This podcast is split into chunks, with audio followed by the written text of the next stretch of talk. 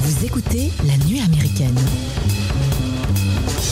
Votre podcast sur le cinéma.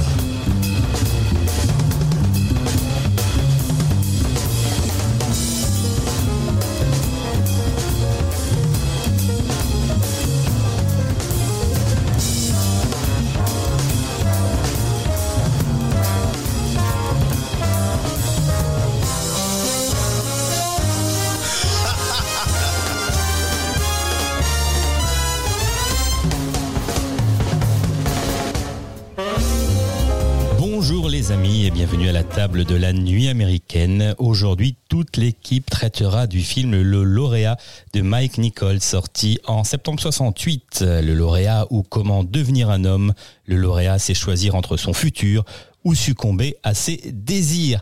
En deuxième partie d'émission, nous nous attarderons ou pas sur le retour par la petite porte d'Eddie Murphy avec le film You People disponible actuellement sur Netflix. Pour m'accompagner aujourd'hui, je suis avec Mathieu, Thomas et Éléonore. Bonjour à vous tous. Salut. Coucou.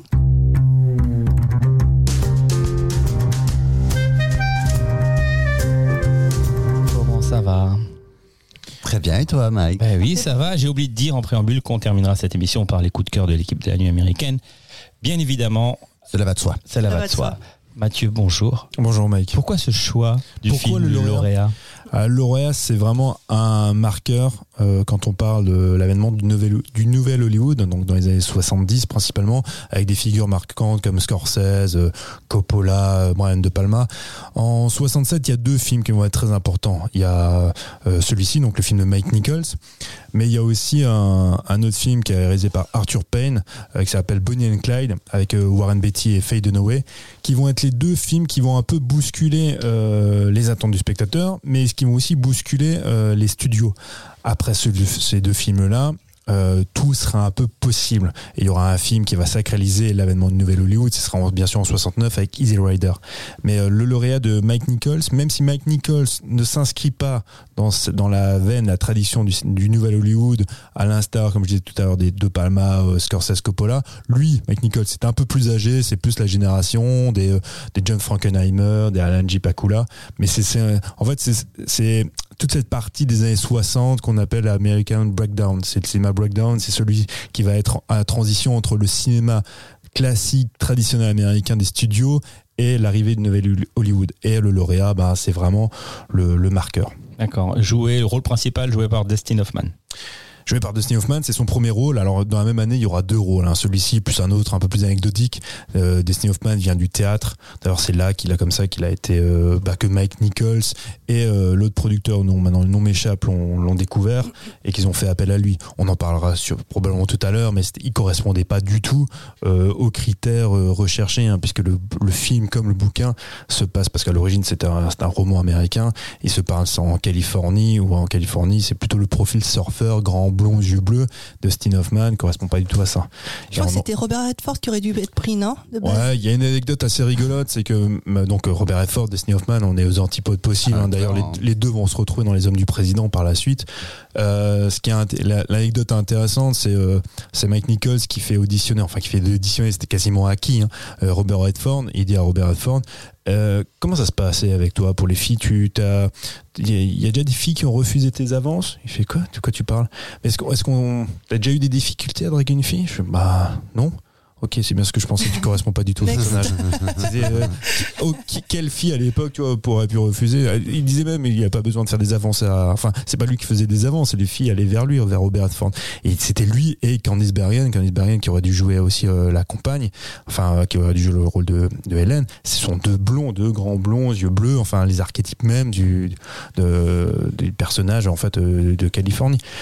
Mais euh, il y aura de toute façon, il y aura plein de choses à raconter sur le casting qui est assez passionnant. Mais en fait, en disant ça, c'est que Dustin Hoffman va ouvrir aussi une brèche justement pour ces comédiens, euh, on va dire typés comme Al Pacino, comme Robert De Niro, des Italo-Américains qu'on ne voyait pas à l'époque.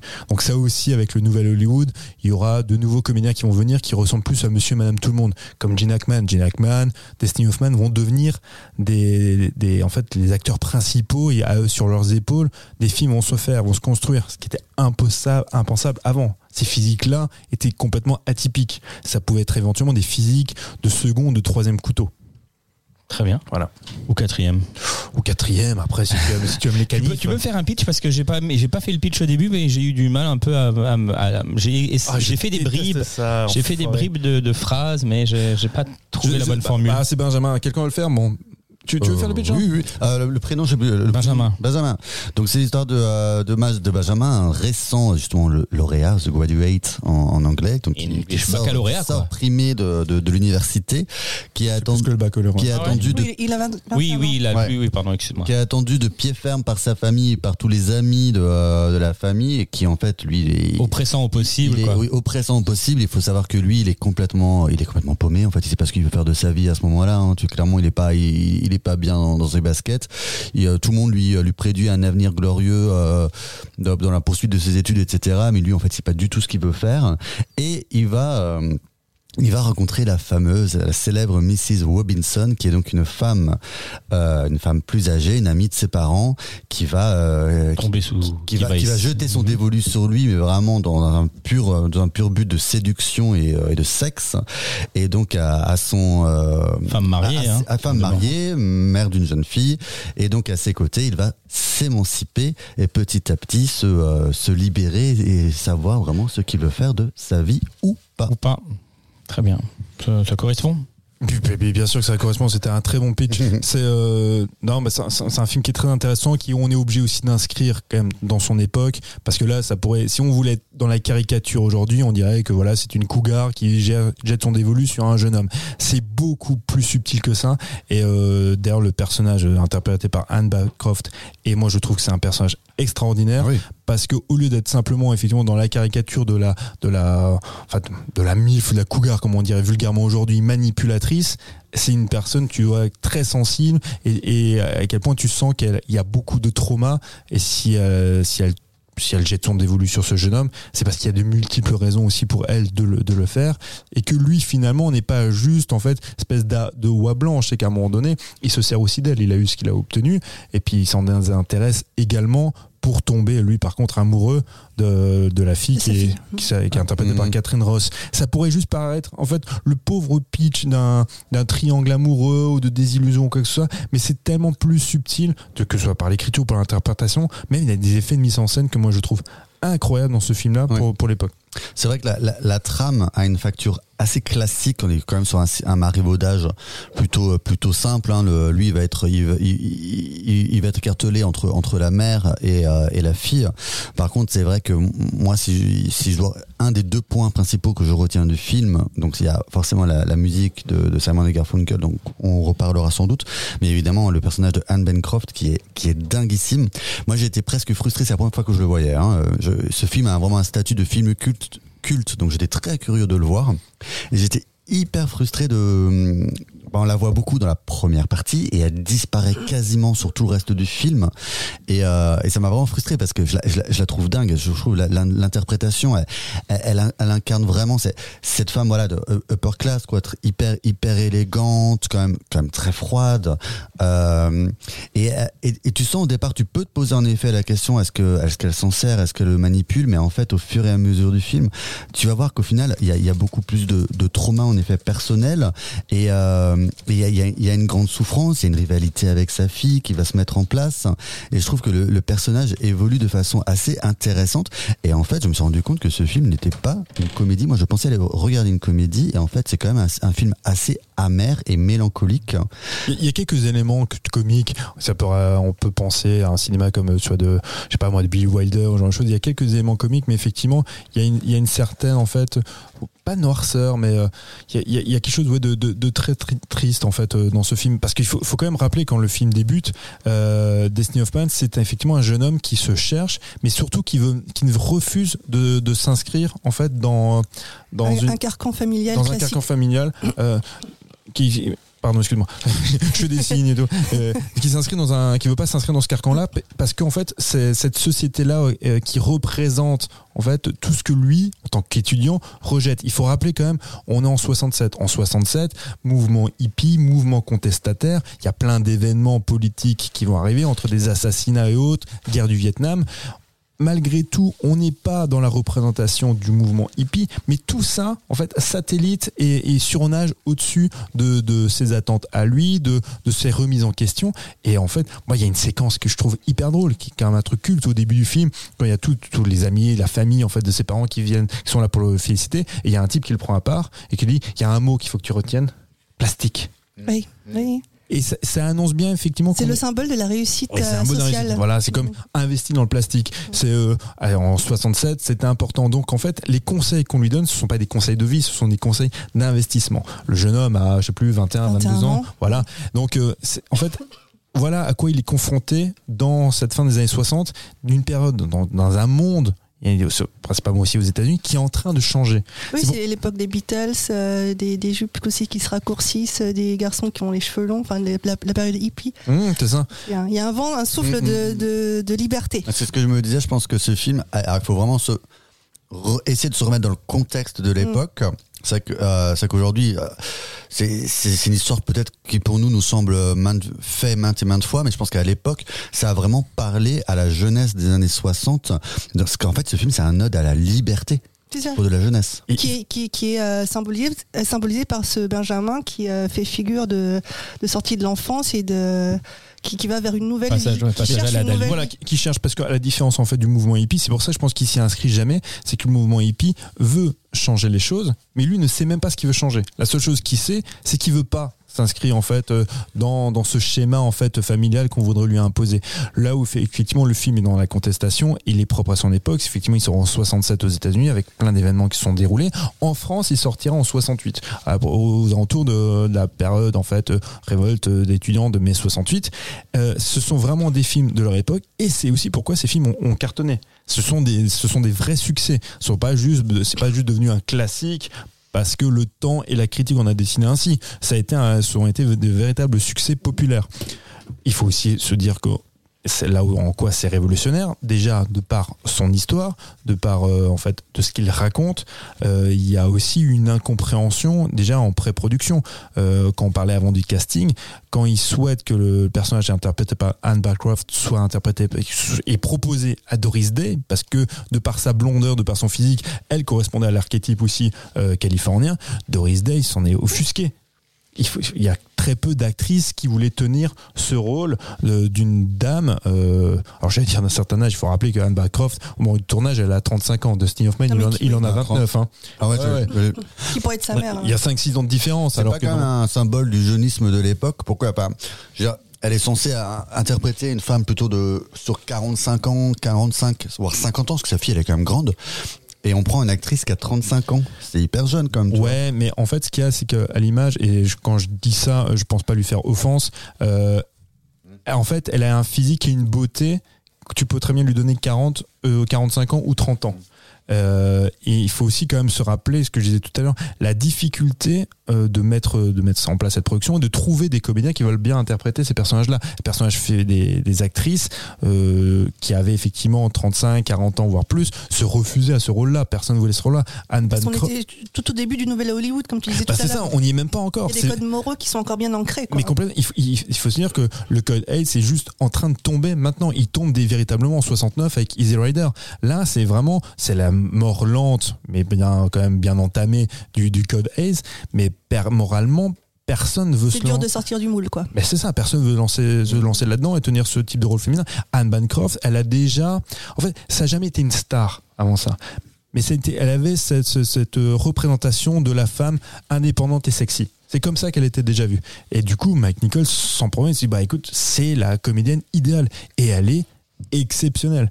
Parce qu'elle joue sur plein de registres d'interprétation. Très a des- complexe. très complexe. Il y a des scènes qui sont magnifiques. Cette scène au lit où à un moment donné, elle se, elle se dévoile tout de même en disant qu'ils se sont mariés. Tu sens qu'elle elle est vulnérable. Oui, Mm. et qu'ils se sont mariés parce qu'elle était enceinte alors qu'elle aurait voulu faire des études d'art. Et des, des études d'art, mais pourtant vous me disiez que vous n'y connaissez rien, mais c'est parce que j'ai pas pu poursuivre oui. ces, ces études. Il y a une frustration, il y a une amertume. Et, euh, et c'est pour ça qu'il y a souvent, moi je comprends même sa manière à elle de réagir. Je, comprends que même si on, dans, dans un mauvais film, dans un film un peu caricatural, on l'aurait rendue encore plus manipulatrice, plus mauvaise. Mais elle l'est pas, c'est une femme malheureuse. Oui. Et ils font, il faut quand même rappeler, ils font chambre à part avec son mari. Mm. Oui, Et elle veut- et elle veut être dé- de- désirée, et du coup, c'est elle qui le, qui le, qui le vend au, au final, enfin au début plutôt.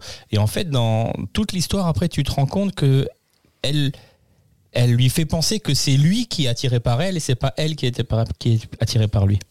Oui, La mais- manipulation, oui. Oui, après, après lui, à un moment donné, la manipulation, euh, quand, si, si, si manipulation il y a eu, elle a quand même changé aussi de, de, de perspective parce que lui, à un moment donné, il était bien content de se faire dépuceler par cette dame. Bien sûr. Il était très content de, de passer ses soirées avec elle. Ah, et sauf qu'à un moment donné, il en a plus besoin. Ça l'étouffe aussi d'être avec elle. Et puis, bah, il va tomber amoureux de, de la fille de Hélène. Là, ça va être la, ba- ça va être la bascule parce que oh, c'est vrai que sur la première partie du film, c'est un personnage qui suit complètement un ordre établi, autant socialement que euh, bah, qu'amoureusement entre guillemets, parce que euh, Il reste passif. ah oui, bah il est complètement passif et même avec elle, là, elle lui dit tout le temps euh, assis-toi. Enfin, c'est trop marrant parce qu'il le fait vraiment. Il, il, il à tous ses ordres. Qu'est-ce que tu bois? Il dit non non, je veux pas boire. Elle lui dit, elle lui dit 15, bo- 15 fois qu'est-ce que tu bois? En gros, t'as pas le choix, tu vois. C'est son serviteur sexuel. Il est complètement asservi. Mm. Mais que ce soit, voilà, su- surtout, que ce soit aussi socialement, etc. Et après, en effet, quand il va rencontrer le personnage de sa, de sa fille, dont il veut se débarrasser au départ dans une super scène d'ailleurs, dans le coup, il l'emmène dans un club, faut il est Ouais, abject avec elle, Avec il est abject pompons. avec elle. Et, euh, et au- petit à petit, il va y avoir une bascule et il va, euh, il, il- il va se libérer. Et c'est vrai qu'au au, au départ, euh, tu vois, euh, très rapidement, il va tomber amoureux d'elle. Je trouve que ça va hyper vite. Hein. Il tombe amoureux d'elle, Ouais. il, va, il veut se marier avec elle. Et au départ, quand je regardais le film, je me suis dit, oh là, c'est, c'est, c'est gros, en fait, ça va, ça va trop vite. Tu veux pas te marier au bout de deux jours, machin. Mais en fait, je me suis dit, non, je me suis dit, mais en fait, ça, ça doit traduire la soif de liberté du personnage. Et c'est pour ça que tout va s'enchaîner tellement vite. Et du coup, bah, bah, en effet, le ce personnage de Anne Bancroft, qui, euh, elle, bah, avait le pouvoir au départ, qui avait, qui n'a pas le pouvoir sur grand chose, je pense, dans sa vie, parce qu'elle elle subit à son tour sa vie. Elle avait le Là- pouvoir sur lui au départ. Voilà, elle avait le pouvoir et là elle est en train de le perdre et ça va la rendre, ça va la rendre aigrie en fait, tu vois. Et et, euh, et je trouve que cette bascule est belle par rapport à ce Et personnage. c'est surtout le fait d'être à nouveau abandonnée. En fait, c'est déjà une femme qui est abandonnée, qui est complète, qui est seule. Sa seule compagnie, c'est la vodka. Et, et du coup, là, elle se retrouve à nouveau abandonnée. Et en plus, elle se retrouve a- abandonnée pour qui qui va la remplacer? Bah, Son double, en Mm. plus jeune, En plus jeune. Ouais, en plus belle, en plus ouais. fraîche, en tout voilà. Et euh, qui elle a encore un avenir. À la différence de Anne Bancroft, enfin de Madame Mrs Robinson qui n'a plus d'avenir finalement, sa fille en a un et euh, il peut se construire avec ce jeune homme et euh, ils peuvent se construire sous bah, sous les euh, sous des pavés de liberté. C'est enfin c'est moi c'est un film que je trouve très triste avec comme je dis ça où c'est intelligent c'est qu'il y a souvent des petits moments de de, de soupape euh, drôles, des moments Mm. comiques qui sont portés par euh, Destiny Hoffman, des trucs tout Oui. bêtes quand il est à la réception, quand il tape le- ouais, ou le coup du scaphandre quand il essaye son scaphandre Voilà, aussi. tous ces trucs-là qui sont, qui sont drôles. En même temps, ils sont drôles, mais il y a un côté un peu tragique Oui. dans toutes ces représentations. il, il me faisait beaucoup penser en fait à un Woody Allen. En fait, que- surtout la première partie, c'est ce côté hyper gauche, hyper maladroit. Je, je suis hyper maladroit avec les femmes. J'ai l'impression de voir un, un Woody Allen en puissance. Il y a, il y a de ça, et moi je pensais souvent aussi à, au cinéma de. Alors, pas dans sa construction en fait de mise en scène, mais dans en fait dans la dans la construction de ses personnages au cinéma de Wes Anderson. Euh, Schwartzman, euh, le nom m'échappe puisque quelqu'un peut regarder. Jason 60. Jason Mhm. Schwartzman qui a, qui a souvent été dans les premiers films une espèce de, de double en fait de Wes Anderson bah, il est un peu calqué aussi sur euh, sur Destiny Hoffman sur son côté un peu gauche sur sur sa démarche. Il faisait en plus Destiny Hoffman il est ce qui est formidable c'est ce qu'il disait dans son interprétation il veut pas se faire plus grand qu'il est. Il joue comme un petit. Il joue comme s'il était petit comme s'il était euh, euh, un peu un peu oui un peu gauche un peu un peu faible et il joue de ça et, et c'est pour ça aussi que bah, ça a été très simple, beaucoup plus simple en fait de bah, de se représenter en fait ce personnage-là et d'avoir beaucoup d'empathie pour lui parce que tu te raccroches plus facilement à Destiny Hoffman qu'à Robert Redford. C'est compliqué parce que hein mec, bon peut-être fait. toi oui, Moi, oui. D'ailleurs, j'ai bien, j'ai bien aimé euh, toute l'association euh, avec euh, l'eau qu'il y a dans, pour le personnage de Dustin Hoffman parce que euh, quasiment dès le départ tu le vois d'ailleurs avec un aquarium derrière lui et c'est une image qui va revenir très régulièrement avec la piscine. À un moment donné on va on va le voir dans un costume de, euh, de plongeur. Et il y a vraiment ce côté un peu c'est c'est une créature un peu marine qui est euh, qui est en dehors du, qui ne correspond pas au moule. Il y a quelque chose de claustrophobique aussi. Oui, Ah ouais, complètement. Avec Mm. l'aquarium, c'est un peu la cage dorée. Ouais, hein. ouais, oui, c'est ça. Et dans la piscine ou tout ça, c'est que, il- en fait, c'est effectivement, c'est sa cage dorée, mais il y a quelque chose, en fait, pour symboliser l'étouffement. Il est en train d'étouffer dans ce monde et, euh, et il préfère encore s'y noyer. Il y, a des, il y a des séquences aussi, des transitions en mise en scène ou Ah, en, ouais, en génial, montage qui sont Ah là là magnifiques. là là. Quand il va plonger, en fait, sur son, Ah, sur ton ouais. tapis flottant et en fait, il se Ah oui, retrouve. il se retrouve sur euh, Mrs. Robinson, c'est super. Il y a plein de, il y a Le plein d'idées comme ça. Dingue. Mm. Il y a, il y a- il y a des séquences Puis le de l'image aussi, c'est beau. mais, mais la mise en scène, elle, elle- elle- elle parle énormément. Il y a beaucoup, beaucoup de choses. C'est anodin, mais. euh, Par- Par exemple, c'est quand, quand, il, fait- quand il, il dit à Hélène, quand il dit à Hélène, voilà, qui se confie, qui dit voilà, tu sais, la femme dont je te parlais, eh ben, c'est ta, mère. ta mère. Donc, du coup, tu vois en arrière-plan sa mère, et à un moment donné, donc le, le- le- l'arrière-plan est très net, la mère s'en va, et Mm. Hélène reste encore volontairement dans le flou. Parce que tout d'un coup, ce, ce, ce, flou va devenir net pour nous et aux yeux de Destiny of Man, c'est que maintenant la, la vérité est ressortie et que c'est elle son, son amour et que l'autre s'en va. Et quand et quand la mère en fait on reprend sur le, sur un plan de la mère sur son visage serré tu, il fait un dézoom Oui. et là tu te rends compte qu'en fait elle est acculée elle est contre, contre, un- le- contre, contre la porte ou le la mur, porte, ouais. et elle se retrouve toute petite. C'est ça. presque une scène d'horreur. Ouais. en Ouais, fait. complètement. Ouais. Et ça, c'est magnifique. Ça, c'est des plans, en fait. c'est- T'as pas besoin, du coup, de surligner ça avec des dialogues. Rien que Ah par la mise en scène, tu comprends ce qui se Mhm. passe.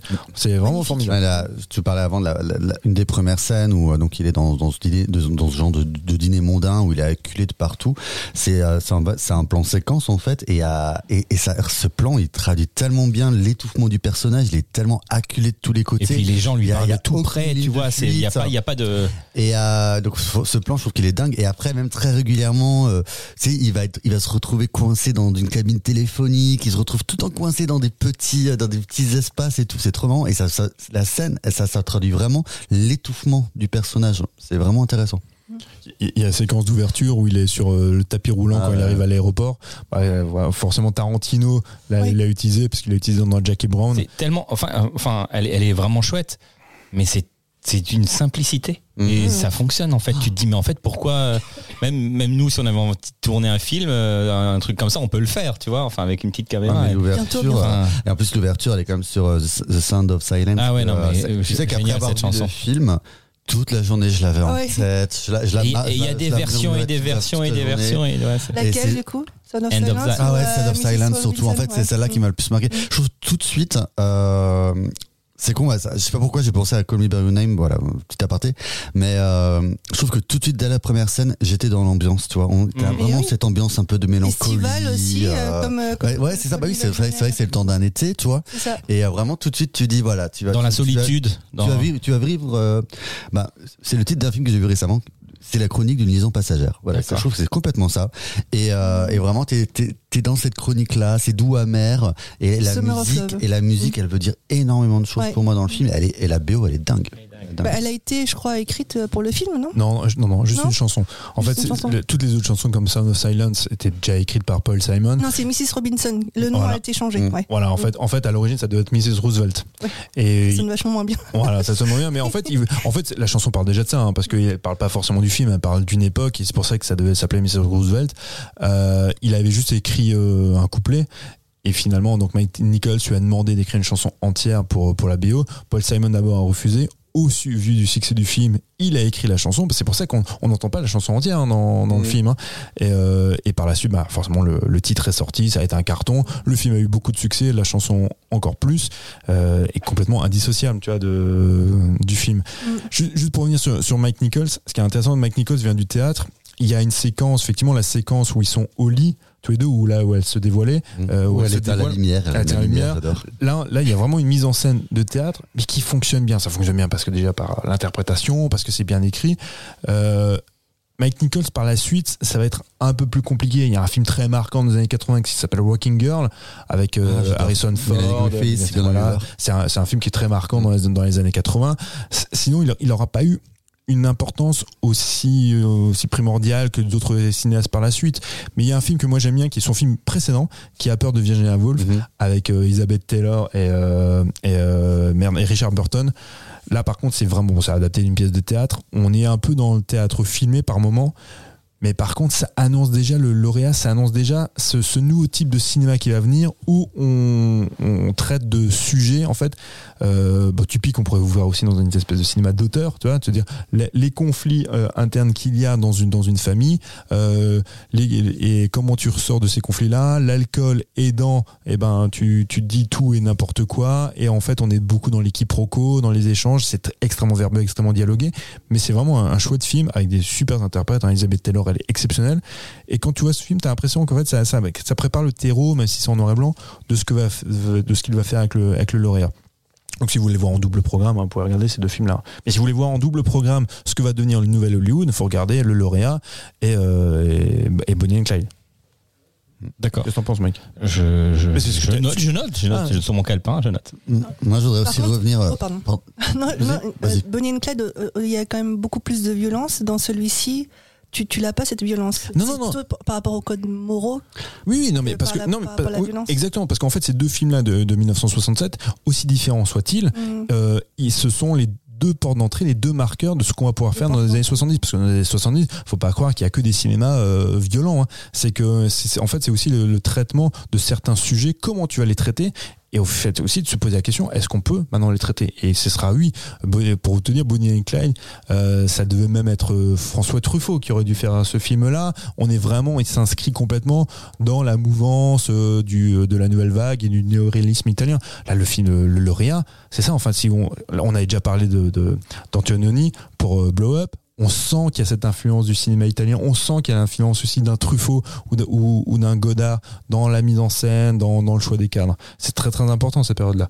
Vas-y, Tom. tu- Euh, moi, moi, j'ai- moi, ce qui m'a beaucoup marqué dans le film, c'est la, dernière scène, c'est le dernier plan, qui est déjà en termes de que ce soit en termes de mise en scène ou en termes de jeu d'acteur, qui veut tout dire et qui te laisse complètement interrogatif sur la suite, même si au final tu la connais. C'est-à-dire que voilà, le, film de, se, finit en faux happy end, puisqu'on voit les jeunes, les jeunes partir ensemble. Il, voilà, il l'a enlevé, euh, c'est tellement romantique. Il l'enlève à son mariage contre la vie de tous.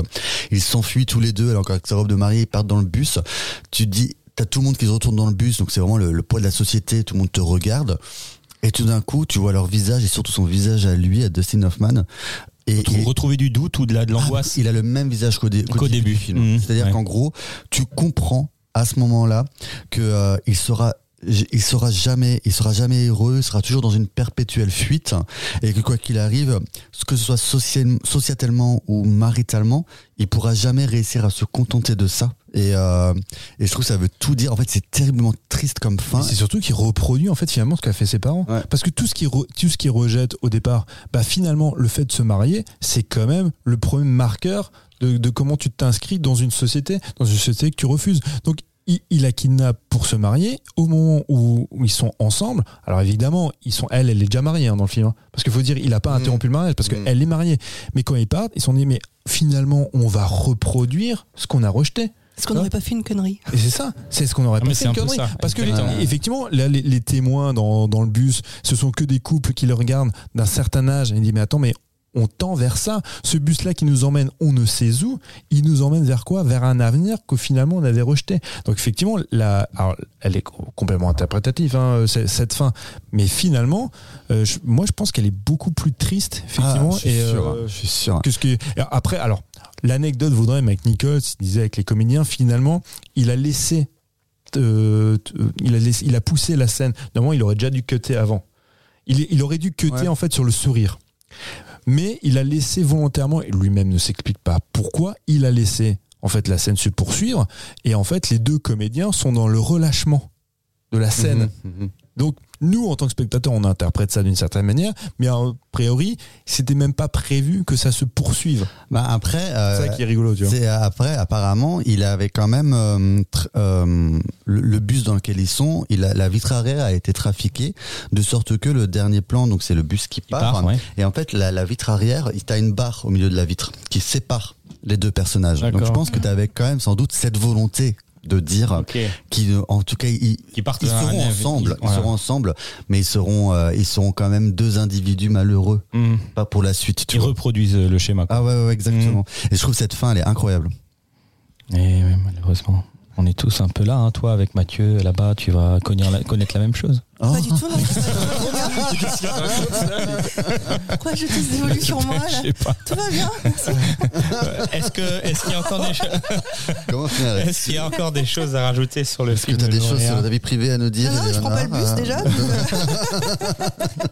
Non, je pense qu'on est. Tu, tu, tu conseilles donc euh, de Non, non, voir mais- euh, non, ce non. film-là, Bonnie and Clyde en double programme, et puis. euh, Non, non, c'est un film très important. Si vous vous intéressez au nouvel Hollywood, euh, il y a des années, au cinéma américain des années 70, c'est très important de voir aussi ces films-là parce qu'ils vont annoncer beaucoup de choses. Donc voilà. Mm. Mais n'es-tu pas d'accord que c'est quand même frustrant que Anne Bancroft, on ne la voit que 30-35 minutes, je pense, et après on la voit quasiment plus? Parce que c'est un personnage tellement formidable, j'aurais pu voir, j'aurais voulu en avoir plus en fait. Ouais, non, non mais je, je peux comprendre et en même temps, je trouve que ça a du sens parce que comme comme on le suit lui, qui est ce, ce personnage omniscient, lui en fait n'a plus besoin d'elle, donc euh, il a, d'une certaine manière, on- on- il la rejette Mm. au profit de, de la plus jeune et en, fais- et en faisant ça, ben effectivement, on, on la perd de vue. C'est dommage parce qu'effectivement, c'est un personnage qui est passionnant. C'est un, C'est un personnage mythique. c'est un personnage fort, Mythique, tu vois. C'est un personnage mythique du cinéma, quoi. Mm. non, c'est clair. Elle, elle a vraiment ça, que ce soit autant sur sa carrière que sur le cinéma en général, le personnage de Mrs. Ouais, Robinson, classe, une c'est un personnage mythique, Mm. culte. Merci madame, merci messieurs d'avoir participé à cette première Avec partie d'émission. on est presque au cirque là. On, ben, on applaudit euh, l'entrée, l'entrée sur scène de Julien.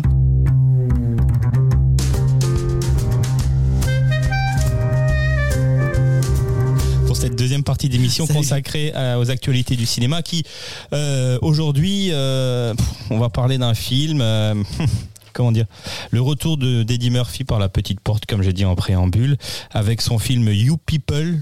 Enfin, son apparition dans le film, dans son rôle, euh, son rôle euh, dans le film You People, euh, film disponible sur Netflix, film de Kenya Barris. Alors j'ai regardé ce qu'il avait fait ce jeune homme ou ce monsieur, Euh, aucun film que j'ai vu. Ouais.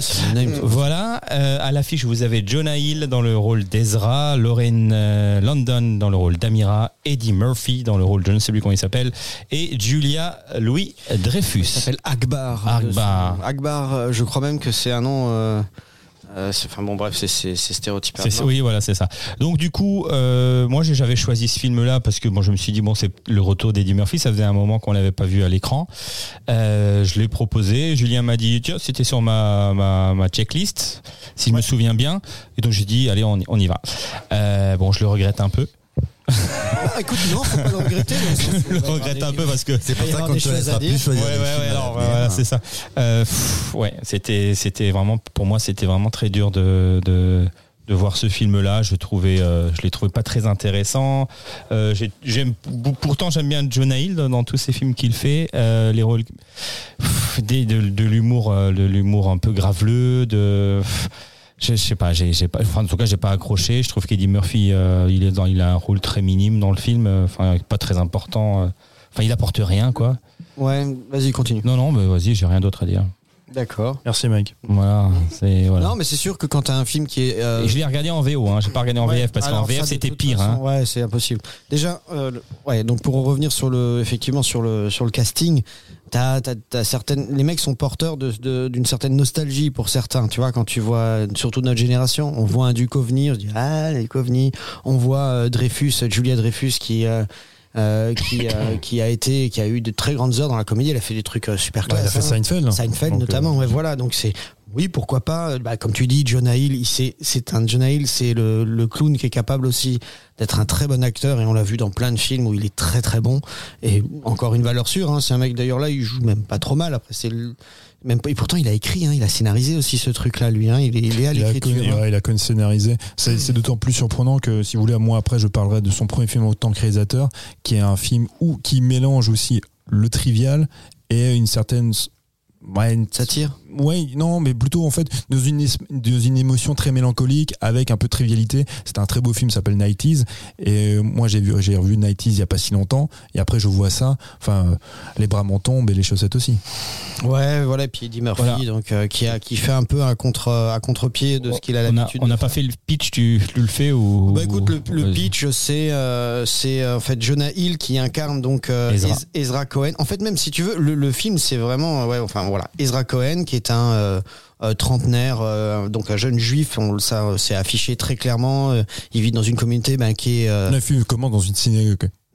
Tu dis On- Le film commence pardon dans une synagogue. Oui, Quasiment, voilà, tu vois, donc, oui, euh, quasiment. ouais. Déjà, c'est comme ça que tu caractérises des personnages. Tu dis, bon, soit pourquoi Toi, pas. toi. Donc euh, c'est et il est euh, il est pas loser mais euh, c'est quelqu'un un peu défacé qui réussit pas vraiment et qui surtout aux yeux apparemment de la communauté n'a pas euh, réussi à fonder une famille, n'a pas de femme, pas d'enfant donc On essaie de le caser, quoi. ouais le t'as t'as t'as- t'as pas le but ultime quoi. Et dans sa vie, il anime un podcast euh, sur le- la culture euh, avec son sa meilleure amie Black. Ouais voilà, les- Voilà. la culture euh, voilà et tout ce qu'il peut Au faire sens large. Ouais au sens large bon après c'est Au sens large, mais qui est quand même extrêmement Et- circonscrite à une culture euh, Urbaine. afro-américaine. Ouais, voilà. D'ailleurs, que c'est c'est c'est ce qui fait aussi un peu le- le- l'essence de ce truc, c'est que de l'autre côté, euh, tu as donc bah, ça c'est le personnage le plus important. Donc il y a ce personnage là qui va rencontrer une meuf, mais pour moi c'est même pas elle qui est importante, c'est son père. Tu vois ce que je veux dire? C'est même pas le, le personnage, le couple ne sert pas à grand chose. en fait, c'est nouveau, c'est jouer le conciliateur des, des impossibles. Ce sont deux, deux personnes de deux, deux, commu- deux communautés pardon, différentes. C'est les Cohen contre les Mohamed en fait. C'est Roméo et Juliette.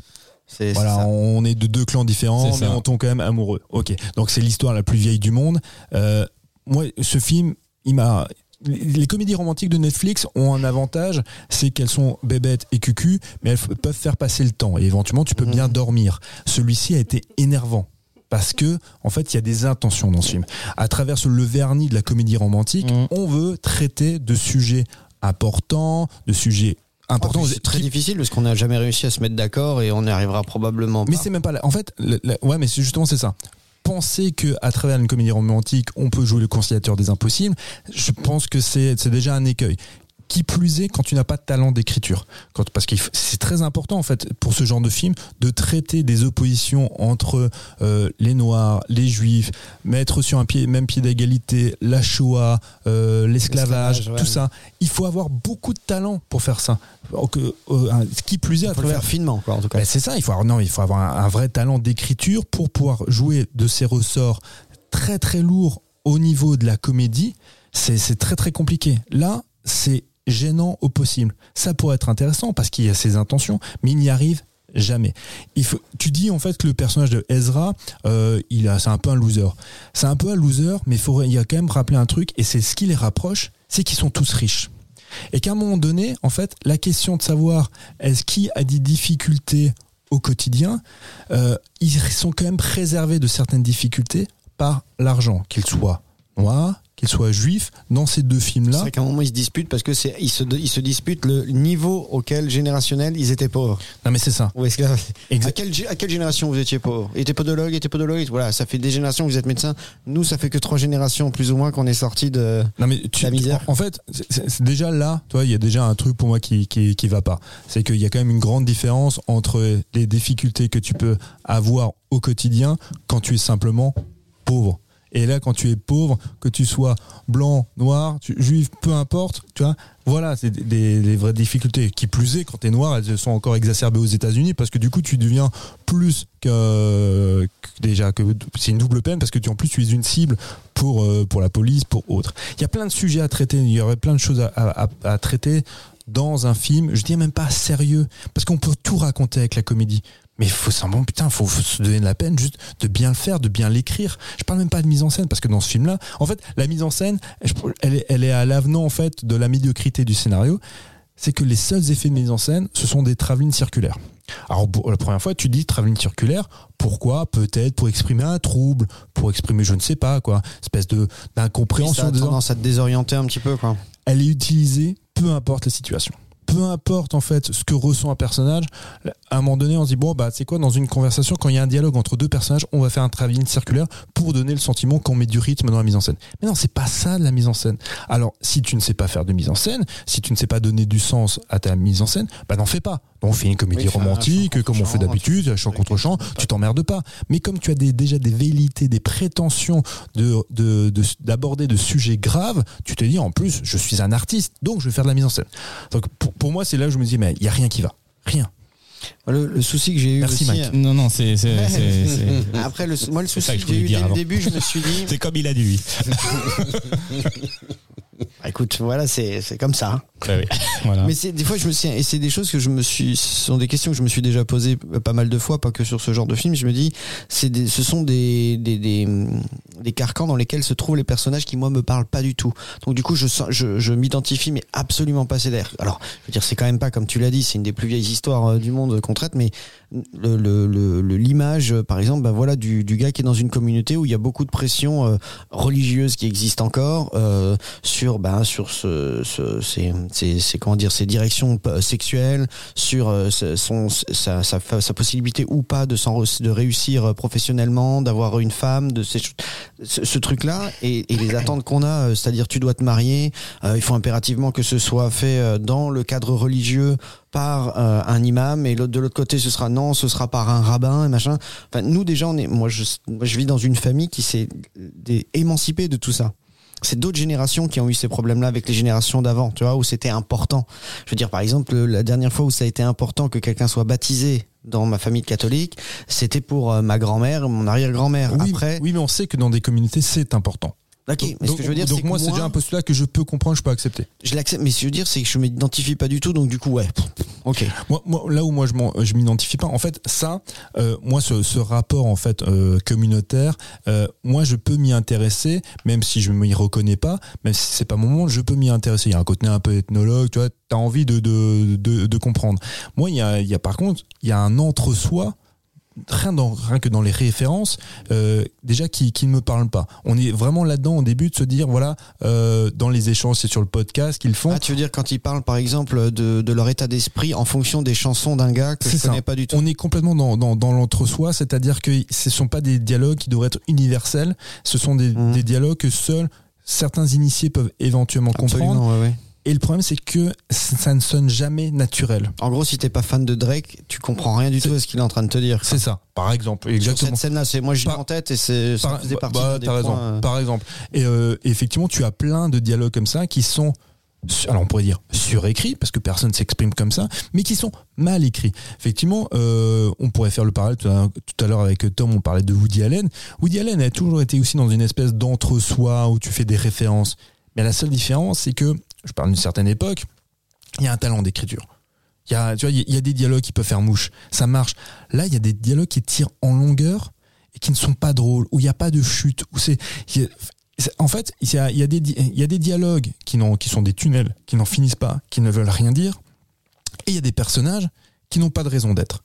On parle souvent en fait dans cette émission des personnages fonctions qui sont juste là parce qu'à un moment donné ils doivent donner un verre, un verre qui va faire, qui va tomber quelque part et qui va créer une, une catastrophe. Situation, ouais. Voilà. Là, par exemple, je pense euh, au frère, le frère euh, Black, le fils de Jenny Murphy. Lui, il a aucune raison d'être là. Il est pas là, ça ne change rien. C'est un exemple, hein, il y en a d'autres. À un moment donné, je me dis bon, il va l'emmener parce qu'ils vont partir à Las Vegas. Donc le frangin vient avec. Donc il va peut-être faire quelque chose. Il va être au moins un personnage fonction. Non, il ne sert absolument à rien. Il est même pas là pour dire papa, tu devrais penser différemment parce qu'en fait, même s'il il a, il, il a une once de, de vouloir Surtout remettre final, question, au final, il cautionne. Il cautionne. il cautionne tout, donc c'est pas grave. Donc, Eddie Murphy, en fait, ne serait pas accompagné de, de ce fiston, ça ne change rien. Et il y a plein de personnages comme ça, qui sont là, mais s'ils n'étaient pas là, bah, ça change rien à l'intrigue, ça change même rien, comme on disait, c'est même pas une volonté de faire d'en faire des personnages fonctions, ne servent à rien. Il y a un gros problème d'écriture dans ce film-là. Il y a, c'est, enfin, j'ai- rarement vu un film aussi mal écrit, mais aussi prétentieux. C'est ça, en fait, tu vois, pour moi, le. Il pète au plus haut que son cul, quoi. Ah, mais c'est, non, mais c'est ça, complètement. Mm. Si, je, je répète, hein, moi je pense que ça aurait pu être un film intéressant. Et comme je disais tout à l'heure, euh, ou tout à l'heure dans une autre émission, je sais plus parce que je parle tellement que des fois j'oublie ce que je veux dire, mais ce que je voulais dire par là, ah non, c'est bon, j'ai retrouvé, euh, on se sert du genre pour parler de choses graves. En fait, c'est ce que faisaient déjà les Américains ou autres. On utilise le genre pour ça. Donc, utiliser la comédie romantique pour traiter de sujets graves, moi, je pense que ça peut être super intéressant. Mais il faut avoir du talent. C'est tout. faut déjà bien l'écrire. Et Jonah Hill, c'est pour ça que je voulais en- juste en revenir avec son film précédent. Enfin, son premier film en tant que réalisateur s'appelle 90s. C'est un film qui paraît, pareil au début, extrêmement trivial, un peu grossier, mais aussi qui joue beaucoup effectivement sur une certaine mélancolie, qui, est euh, sur avec beaucoup d'émotions, sur un gamin de 13 ans qui va faire du, skate et qui va se retrouver dans une espèce de communauté qui va l'accepter parce que lui aussi il a des difficultés à cet âge-là à s'intégrer, à se trouver des amis. Et il y avait une certaine douceur, il y avait une candeur, il y avait quelque chose dans ce film, même dans le grain de l'image, qui était très beau. Il n'y avait pas besoin de, faire des, des effets de manche ou quoi. Et donc, quand j'en vois Jonah Hill au scénario, je me dis, pourquoi pas J'espère à Mhm. retrouver ça. Même si, et en plus, dans Nighty, c'est pas juste un film grave. T'as des moments aussi drôles. Donc, je me dis, ce mec-là a une certaine sensibilité aussi en tant que, en tant que scénariste. Donc, il peut apporter. Mais là, dans You People, c'est, en fait, c'est vulgarité sur vulgarité. Et sans, en plus, moi, il y a un truc que je déteste, c'est penser que en étant vulgaire, on est anticonformiste. C'est pas vrai. Tout le film se voudrait anticonformiste alors qu'il ne l'est pas du tout. À aucun moment. Il est juste bête et trivial. Ah, il y a peut-être moi quelques vannes, une ou deux qui ont fonctionné parce qu'elles elles étaient crédibles et parce que je les ai trouvées un peu drôles. Et je, je pense aussi qu'elles ont été drôles, encore ce qu'on disait au début, parce qu'elles sont en VO et que ça passe de cette manière-là, tu vois. Mais parce que je, je comprends la blague et, finalement comme il a trouvé l'histoire, bon, enfin comme il tourne l'histoire, c'est c'est l'histoire de la bague de fiançailles, tu vois. C'est la seule qui m'a fait marrer parce que quand elle montre, là, il montre la bague avant de demander en mariage euh, sa tendre et chère, sa copine elle lui dit tu te fous de moi ou quoi? T'as vu la, taille de la bague du, du caillou là-dessus? C'est ridicule quoi. Tu peux pas venir avec ça. Et d'un seul coup, il a dit ah ouais, faut que je lui donne de la valeur. Je vais dire que c'est euh, que La c'est bague de ma la grand-mère qui a survécu de à ma Shoah. grand-mère.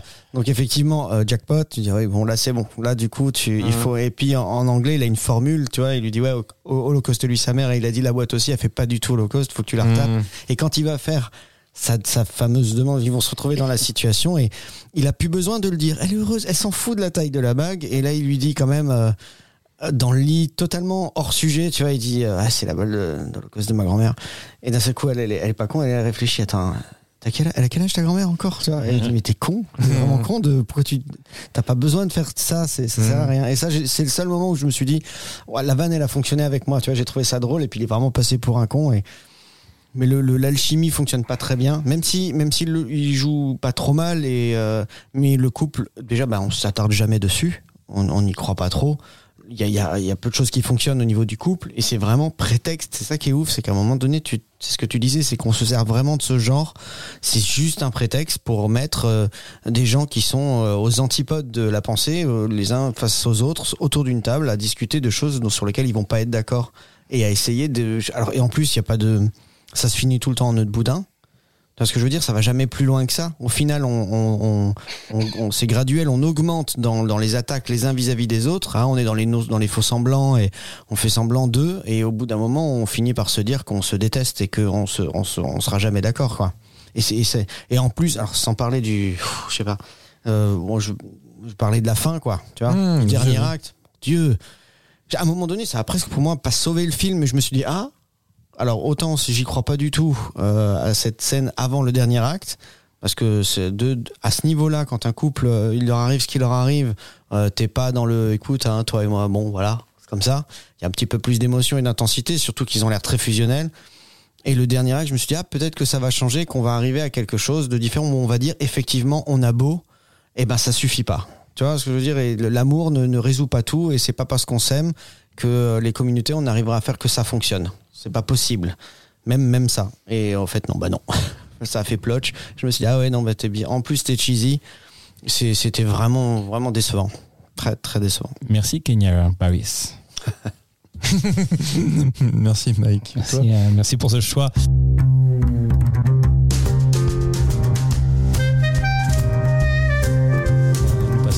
Rubrique des coups de cœur. Est-ce que quelqu'un tu te remercies toi-même, tu viens de dire merci pour ce choix. C'est toi qui as choisi. hein, euh, Ah, Il y a l'ironie dans, dans ce truc-là. Bien sûr. Euh, la rubrique des coups de cœur. euh, Qui en a euh, en fin de cette émission euh, Moi, j'en ai un. Vas-y. Si tu veux, je, je commence. Euh, je me suis tapé là de, récemment un coffret qui a été, en fait, c'est une édition chez Sidonis Calista. C'est le coffret Corman des adaptations d'Edgar Allan Poe. Euh, c'est un vrai bonheur. Euh, Ro- Roger Corman, en fait, euh, alors, on a souvent parlé de ce monsieur parce que c'est vraiment le parrain de la euh, de la plaque, de- du cinéma d'exploitation aux États-Unis. Il a, il a œuvré dans tous les genres. Il a fait des centaines de films en tant que réal et en tant que producteur. Arrête de tousser, s'il te plaît. Et il- son heure de gloire, c'est en fait c'est les adaptations d'Edgar Allan Poe qui ont encore aujourd'hui euh, sont sont très très réputés et font partie des, des films que même les critiques, je me suis en, enfin de, je me suis, j'étais pas là, mais de ce que j'ai lu même en France à l'époque, euh, ils avaient soutenu parce que c'était vraiment des, des films de qualité. C'était des budgets un peu plus importants. Lui était habitué à faire des films à- aux alentours de 20, 50 000 dollars au max. Là, on est sur des productions à 300 000 dollars à l'époque, ce qui était déjà pas mal. Et souvent avec le même comédien, avec un, un grand acteur qui s'appelle Vincent Price. Alors Vincent Price, là, peut-être tout de suite, ça vous dit pas quelque chose, mais son dernier rôle, son dernier rôle marquant, c'est dans Edward Main d'argent. C'est le, c'est le créateur d'Edward. De, dans le film de, de Tim Burton qui meurt au début et euh, d'ailleurs c'était son, son dernier film il est mort euh, quelques temps après c'est lui qui a aussi inspiré euh, le à Tim Burton son film son court métrage Vincent enfin c'est c'est une figure à comme à peu près ouais comme pour dire euh, des, citer des noms comme je sais pas moi Christopher Lee Peter Cushing c'est de, de cet acabit là ce sont des, des grands comédiens du cinéma euh, populaire et de genre et en particulier du cinéma fantastique et donc il a il a tenu la plupart des, des rôles dans les productions Corman des- de ses adaptations. Il y a huit films euh, dont sept avec Vincent Price. Il y a même un film aussi par exemple avec Boris Karloff avec Peter Lorre. Donc on est dans des chez, alors, Boris Karloff pour rappeler hein, c'est Frankenstein. Euh, Peter Lorre c'est M. Le maudit c'est dans de Fritz Lang donc on est on a on a des très bons comédiens. On a de c'est tourné en c'est tourné en couleur euh, en technicolor un technicolor magnifique. Enfin il a voulu mettre un peu de pognon parce qu'à l'époque euh, quand il faisait ses productions c'était Zarkov et Nicholson qui produisaient ça. Euh, il voulait des films bah, en noir et blanc qui coûtent pas cher qui sont vite faits cinéma d'exploitation. Et lui il voulait quelque chose d'un peu plus un peu plus péchu et euh, donc c'est en c'est en cinémascope c'est très beau. Vous avez des films très connus maintenant comme La chute de la maison Usher euh, La chambre des tortures. Il y a Le Corbeau. Enfin il y a, plein de films euh, plein d'adaptations. Il y en a une qui est ma préférée qui est La malédiction d'Arkham. Si je le cite c'est parce que ça c'est une arnaque mais c'était propre à Roger Corman de l'époque. La malédiction d'Arkham ce n'est pas une adaptation d'Edgar Allan Poe c'est une adaptation d'H.P. Lovecraft. Mais ce qu'il voulait, c'était bah, à l'époque, il voulait un peu surfer sur ses succès de- des adaptations de Poe. Ils se sont dit, écoute, t'as qu'à, on n'a qu'à changer, on n'a qu'à dire que c'est une, une adaptation de Lovecraft et Poe, puisque à un moment donné, il y a un poème d'Edgar Allan Poe qui cite, euh, tu vois, euh, qui cite Arkham. Donc, c'est quoi, euh, ça va le faire. Enfin, il, y a un, il y a un biais comme ça qui a permis de, de faire passer le film pour une de ses ada- adaptations. J'en parlais déjà la dernière fois. Roger Corman, c'est quand même le mec qui a fait découvrir plein, plein de comédiens et plein de réalisateurs. Donc, dans une des- de ces adaptations, on peut voir euh, Jack Nicholson. Jack Nicholson a travaillé pendant 10 ans avec euh, Roger Corman avant d'exploser par exemple, bah, dans Easy Rider dont qu'on a évoqué tout à l'heure. Donc c'est super c'est super chouette, c'est si vous aimez les films de la Hammer, si vous aimez les films de Bava, si vous aimez ce cinéma gothique, ben procurez-vous ces, ces films, c'est vraiment c'est un bonheur. Du coup, c'est en, c'est en DVD, Blu-ray DVD T'as les deux, t'as DVD Tu peux Blu-ray. choisir l'un ou l'autre Ouais, c'est ça. un moindre, un moindre frais, j'imagine. Ah, bah, non, en fait, non, ils ont fait un coffret qui regroupe tout. Hein. T'as as DVD, t'as Blu-ray, t'as un film encore, t'as un DVD supplémentaire qui est un documentaire sur Corman. Dans chaque Blu-ray, t'as aussi euh, des bonus avec, avec des intervenants qui sont super classe parce que t'as bah, t'as Christophe Gans qui intervient, qui, euh, qui présente deux films. Euh, t'as Bertrand Tavernier, enfin, t'as Joe Dante aussi. C'est vraiment passionnant. Mhm. Donc, super coffret pour des, pour des super films. Amazing, merci beaucoup. Heureusement qu'on n'est pas encore Noël, ça ferait beaucoup de frais en cadeau. Ouais, ça, a- ça a son petit prix, mais c'est vrai que, ouais, comme dit. Je remercie ma chérie, celle qui me l'a offert pour Noël. Ah, ça c'est Ah. cool. Ouais, des beaux cadeaux. Elle ça. te connaît bien. Pas encore, comme moi. Jaloux. Sinon, elle ne resterait pas, c'est ça Jaloux.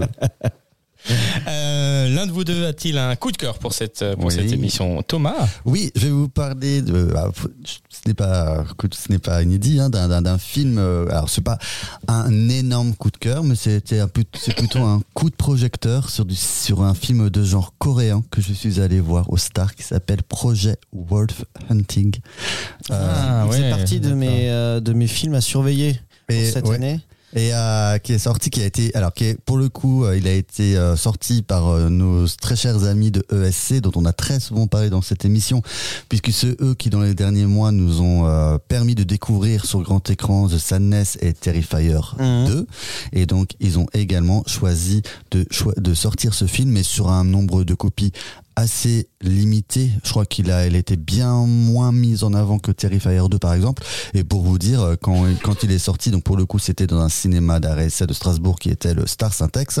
Et euh, En première semaine, il était qu'à une seule séance à 21h30, donc tu n'avais pas beaucoup de choix pour euh, aller le voir. C'est une ressortie, non? Il, est, il a pas déjà. Non. enfin, il, est, il est sorti, il a pas fait des. des En France, des en France, festoches En France, c'est la première fois. Ah, il a fait des festivals sans doute, mais euh, c'est la première il fois qu'il fait que des festoches, mais il est pas, il est pas de cette Oui. année. Il avait été, il a été fait un peu avant celui-là. Ah, je sais pas du tout.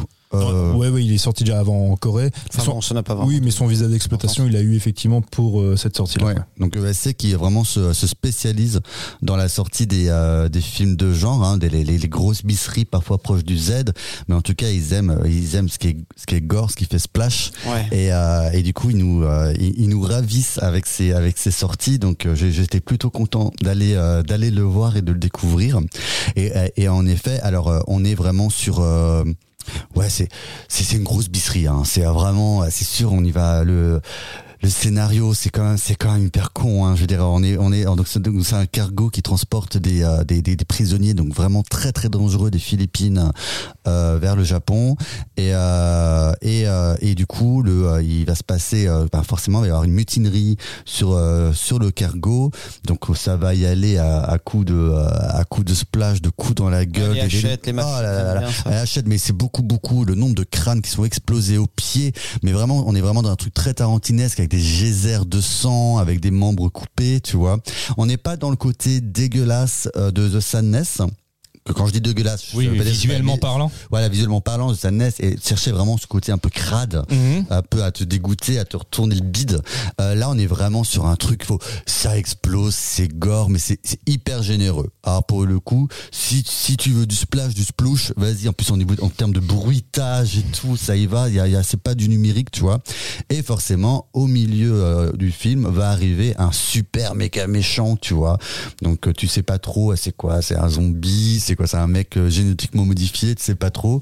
Après, bon, bien le film te l'expliquera et c'est complètement con.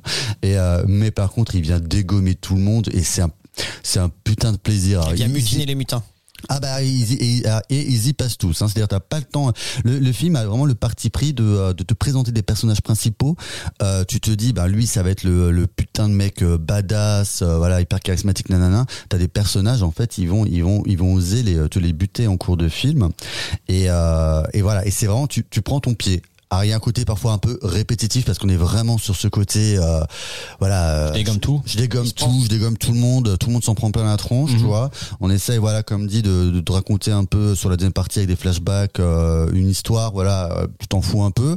Mais euh, en tout cas, si t'as vraiment un, un plaisir à, de, si t'aimes le, si t'aimes le gore, si t'aimes la tripaille, ben tu, tu vas voir ça. Franchement, tu prends ton pied. Et je remercie ben ESC de nous apporter encore ce genre de film, malgré euh, une distribution encore assez faible et euh, qui, qui pourrait rebuter plusieurs personnes. Ils se, ils se prennent au sérieux dans le film ou c'est où il y, a y un ton vraiment. euh, Ah ouais, ouais, il y a un- c'est, c'est, c'est 15e degré. Hein, je veux dire, euh, ri- rien que dans le, rien que dans les effets gore et tout ça, euh, c'est, vraiment. euh, il y a des moments où par, par tu, tu, tu rigoles jaune en fait. Hein, tu, euh, tu te marres en fait. hein. Merci. Non, moi j'avais pas spécialement prévu Moi non de, plus. De, de- de coup de cœur parce que j'étais juste là pour le. Pour le, Ah, mais parce qu'il faut faire une émission rapide, on a un fait rapide. Oui, oui, oui, oui, oui. Non, mais t'as bien fait, Mike, t'as bien fait. Un petit plan cul rapide, voilà. Voilà, c'est ça. Donc, euh, bah, écoutez, euh, tu, tu cherches quelque chose ou tu. Non? C'est bon? Non, non, non, je. Ok, je- tu, je tu, tu, tu slides. Tu nous rappelles de quoi on parlera euh, pour les prochaines émissions? Bien sûr. Je Ah, les ai plus en tête. Je les ai plus en tête. Il y Je a, les ai plus en tête. il y a Mommy, je sais. Ah, Il y a mamie. Mommy de Xavier Dolan. Voilà. Parce que Et- pas et avec. euh, Et il y a le président aussi Et- avec, euh, Et le président, Jean voilà, c'est ça. Donc, euh, Momi et le président. C'est ça. Momi, je crois que c'est moi qui l'ai choisi. Exactement. C'est le seul, c'est un des seuls films qui a été choisi. Bah quand on voit avec You People, euh, voilà, c'est Non, pour mais ça. ça, c'est un film d'actu. film, euh, On m'a demandé d'organiser, j'organise. Non, mais euh, je, je, je reprends les choses en main. D'accord, ok. de temps en temps, il faut aussi avoir une petite purge. Euh, dont on parle, tu vois, c'est c'est bien aussi parce que quand on Bah, est ouais. toujours dithyrambique sur les trucs, c'est sympa, mais j'aime bien aussi de temps en temps avoir un peu de fiel à lâcher, ça fait, ça fait aussi, ça fait plaisir. Ah ben, parfait. Oui, oui, bah oui. oui. Merci. Merci. Mike alors. Merci à moi, merci les garçons, merci à vous de nous avoir écoutés. Comme d'habitude, vous pouvez, euh, je vous rappelle que vous pouvez nous écouter sur toutes les plateformes d'écoute, nous retrouver euh, sur les réseaux so- sociaux, pardon, Facebook, Instagram. Merci de envoyer des commentaires, des petites étoiles sur les plateformes d'écoute, ça nous fera plaisir et on se retrouve dans 15 jours. Bye bye. Ciao.